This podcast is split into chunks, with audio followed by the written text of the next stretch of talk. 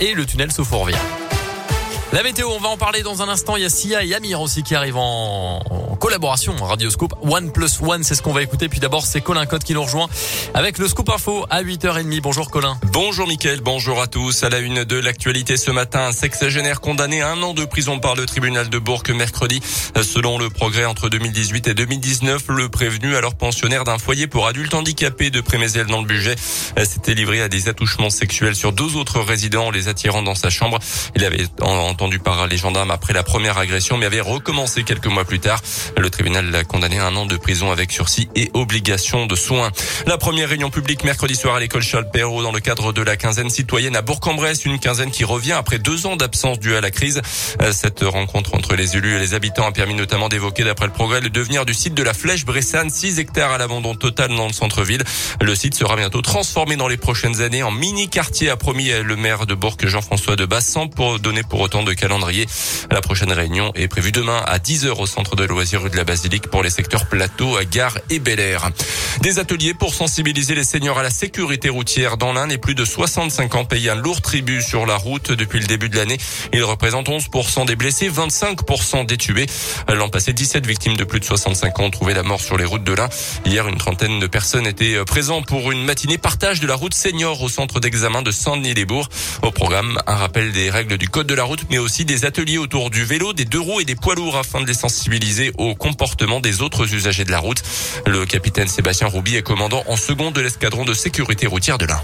Alors on peut pas stigmatiser la population des seniors, c'est pas possible. Tout à chacun peut être un danger sur la route. Non, ce n'est pas une population plus dangereuse que les autres. Néanmoins, par leur euh, date d'obtention de leur permis qui est quand même assez éloignée, ils ont besoin d'avoir un petit rappel pour certaines règles qui ont évolué. Des signalisations verticales horizontales qui évoluent en permanence et ça, ils s'en sont plus euh, trop euh, conscients.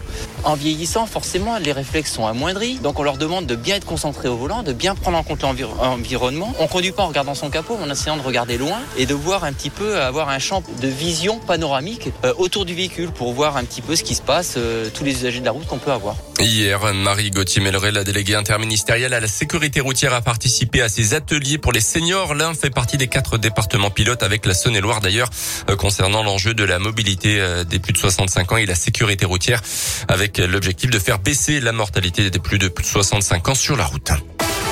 Dans l'actu également, le statu quo concernant l'allocation adulte handicapé, une proposition de loi portée par le député LR de l'Inde, Damien Abad, était en discussion hier à l'Assemblée, soutenue par l'opposition de droite comme de gauche. Le texte visait à ne plus euh, conditionner le montant de cette allocation au euh, niveau de revenu du conjoint de la personne handicapée. Un texte finalement rejeté par la majorité présidentielle. Une nouvelle mesure face au chômage de masse. La ministre du Travail a annoncé hier une prime de 1000 euros pour les demandeurs d'emploi de longue durée qui acceptent de se former en entreprise sur les métiers en tension. La moitié de la prime sera versée au début de la formation et le reste à la fin. Les sports avec le foot et un match complètement fou hier entre la France et la Belgique, demi-finale de la Ligue des Nations et victoire finale des Bleus, 3 buts à 2.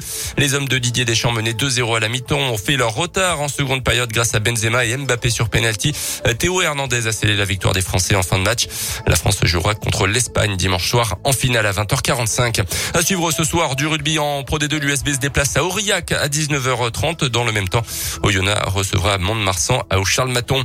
Et puis un petit nouveau à la Gelbourg qu'il a signé hier l'ailier Aiden Dalton arrive dans l'un, formé aux États-Unis. Il est passé notamment par le championnat danois, puis en République tchèque, où il a croisé l'an dernier la route de Laurent Lenier.